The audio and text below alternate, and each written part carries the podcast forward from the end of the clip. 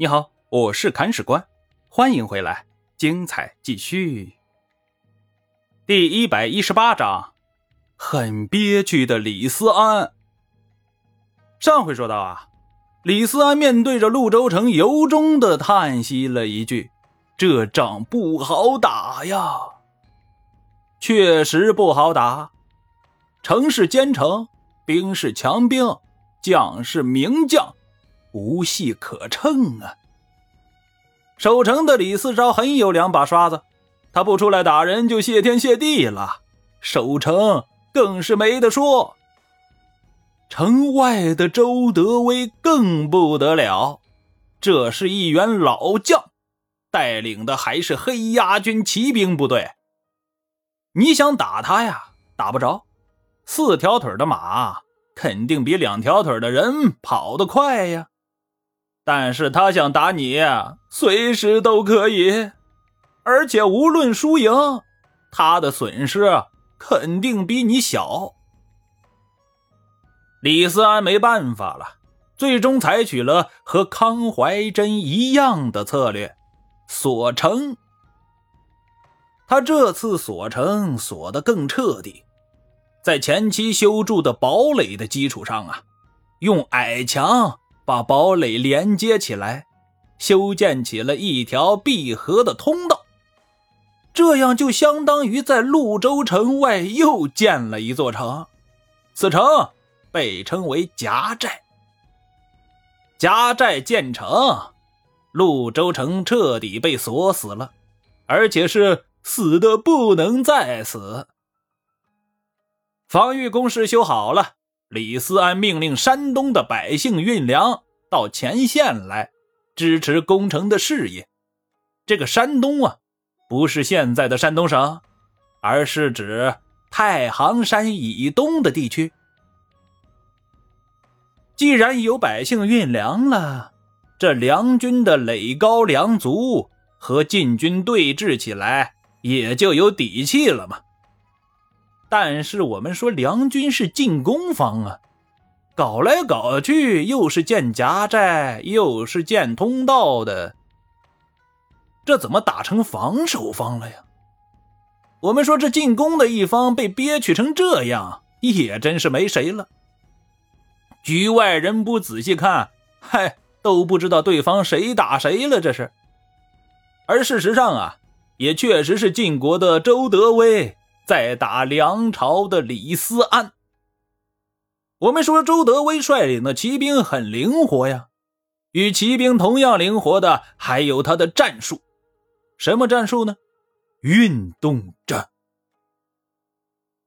周德威不与李思安力争，每天只派出小股骑兵去袭扰敌军的后方，能占到便宜咱就占，占不到咱就跑。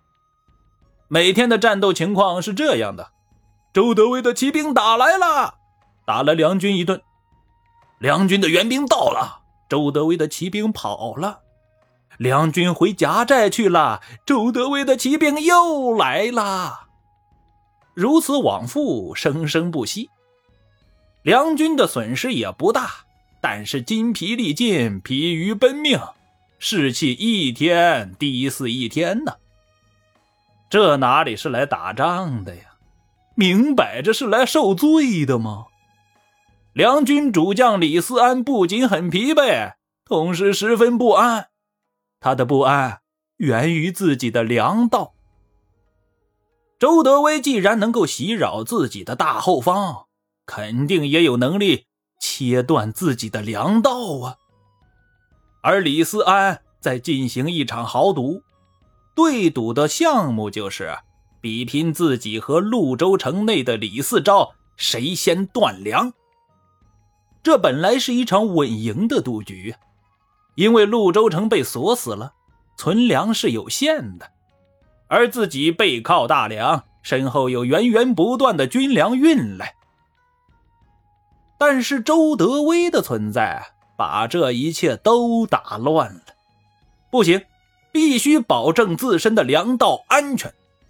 想要保全粮道，有两个方案可以选择：一个是攻，集中精力把周德威的骑兵干掉；一个是守，采用物理隔绝的方法护住自己的运粮通道。李思安最后是无可奈何的选择了第二个方案呢，这也是没办法的事情。你想打周德威，首先要打得着啊，人家是骑兵，骑兵懂吗？用步兵去追骑兵，做梦呢！那就物理隔绝吧。李思安在粮道的沿途啊，修起了一条甬道，说白了，就是在道路两边筑起高墙，防范骑兵的突击。这条甬道与夹寨相连，形成了一个闭合空间。这样一来，运粮队伍一直在墙体的保护下行动。万无一失了吧？但是话说回来，打仗哪有万无一失的呢？周德威用实际行动给李思安的甬道提了一点意见：“老李呀，你这甬道不结实呀，是豆腐渣工程吧？”周德威这么评论呢，是有道理的。他经常派兵过来检查一下对方甬道的质量问题。发现这东西根本挡不住骑兵的冲击呀，所以就把李思安刚修好的甬道推倒，让他重修。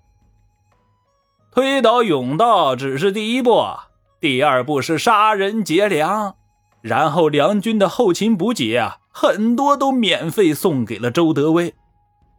这还不算完。李思安想着后方的粮食来的不及时，那我自己在周围打粮总可以了吧？于是派出很多路军马到周围征集粮食和草料。周德威说：“谁让你们出来的？我点头同意，签字盖章了吗？”派出大军把梁军征粮的部队全都俘虏了回去。这也太欺负人了，但人家欺负你，你还没办法。谁让你打不过，跑又跑不过，斗又斗不过人家呢？